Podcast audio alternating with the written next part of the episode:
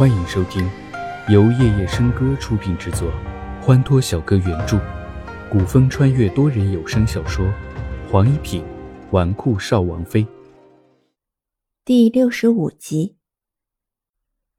绿风，君夜邪。齐之遥眯细着眼睛。绿风既然有本事知道他是摘星楼楼主，就不难知道花海棠是他的地方。可是君夜邪，上次在金陵城中碰见君夜邪，他就觉得有些蹊跷。难道君夜邪也知道了他的身份？但是仔细一想，又觉得不对。以君夜邪的风格，上次被他算计了一回，定然会睚眦必报，不可能只是派人来盯梢。至于另外的两伙人是何人所派？其中一伙人应该是跟着门口那辆马车的主人而来，最后一伙人的来历就不得而知了。除此之外，可还发生别的事情？还有，我们在东海的航运出了点问题。嗯，东海航运？齐之遥一愣。东海是摘星楼茶叶运输的主要通道。是，不知为何。这一批茶叶被官府扣押在了海防，我们已经派人交涉过了，对方说一定要让楼主您亲自出面，否则，否则一切免谈。哼，他好大的架子，让小姐亲自出面。玉质一听，顿时火大。摘星楼的茶叶走东海航运已经好几年了，从来没有出过问题。每年摘星楼也都有银子送上去，他们收了银子，拦着他们的船只货物，还过分的要楼主亲自出马。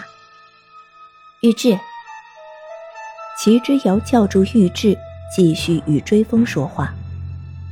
去年安王叛乱，尹王接管了东海航运，尹王喜欢的不过珠宝美神，东海分舵每年都有上交银钱。为何会突然发生这样的事？楼主有所不知，近半年来，影王对兵器一类很感兴趣，曾经多次找到东海分舵主，打听过购买兵器一事。想必摘星楼的兵器之名已经传到他耳中了，他想借此机会逼我们送些武器给他。齐之遥没有说话，静静思索着，反而是玉质憋不住气开口道。难道尹王也想学安王和灵王造反不成？这一点齐之遥心里再明白不过。先皇子嗣众多，当今皇帝登基之后，便把各皇兄皇帝分到了各地去。这些年，除了每年年终进宫接受赏赐之外，也都各自为政。但天耀皇朝百年繁华背后，弊端蛀虫也日益严重。老皇帝为了集权各方势力，信奉平衡之术，开始了藩政改革。时值新政更替，平静的外表之下，各方藩王为了自己的利益暗潮汹涌。老一辈的藩王年迈，其子嗣皇孙春华正茂；老一辈藩王逐渐退出了历史舞台，新一代年轻王孙纷纷接受祖宗基业，崭露头角。自然不允许在他们刚刚掌权之时就被大肆削权，所以当今的天耀皇朝看似风平浪静，实则明刀暗剑、血雨腥风。最后的那层窗户纸，谁也不想先捅破。去年安王叛乱，一众藩王只觉得安王太过莽撞，新政尚未实施，就自己给自己挖了坟墓。到今年新政最先在西北实施，灵王叛乱，他们仍旧在观望。其实他们不过是在等机会，等一个能一举砸破新政的机会。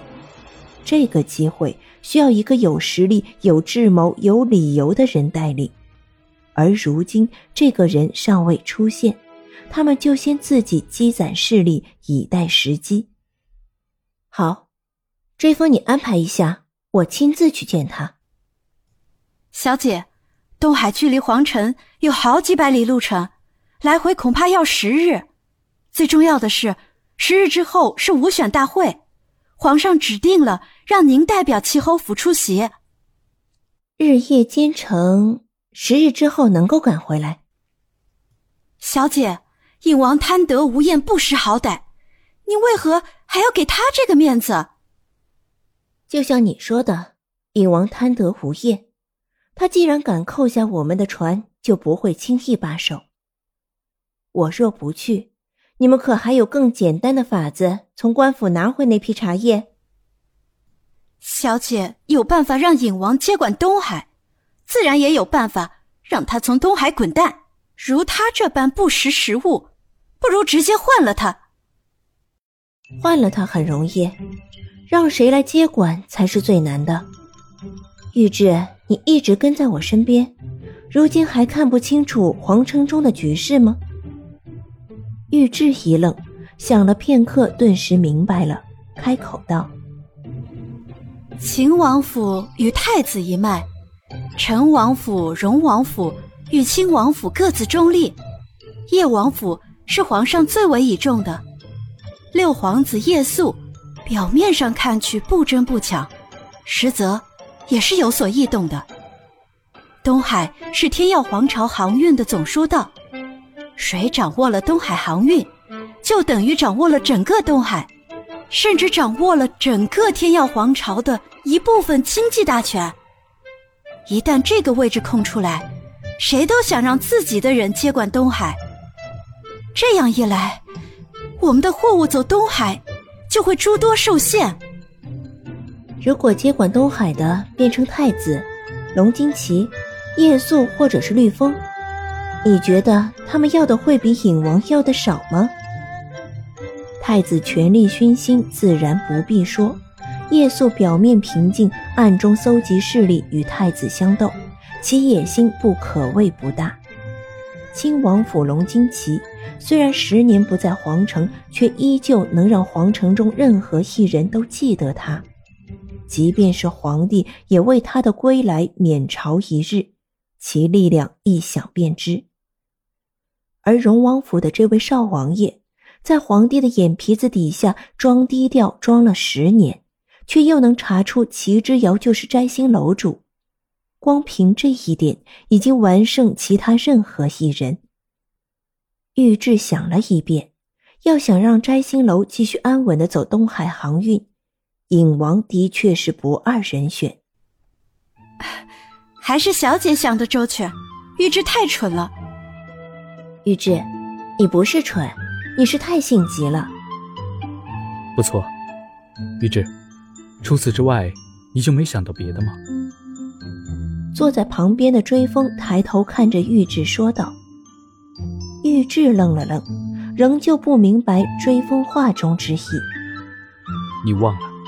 东海尚有一支长陵军。长陵军，小姐，长陵军本就是我们齐侯府的。世子中毒之后，皇帝就趁机收回了世子的领兵之权。皇上知道长陵军对齐侯府、对世子忠心不二，便将长陵军冰冻在东海之涯。小姐可要趁此机会将长林军要回来。长林君是父亲和母亲一手建立起来的，自然是得要回来。不过不是现在。多人小说剧《黄一品纨绔少王妃》，感谢您的收听。更多精彩内容，请听下集。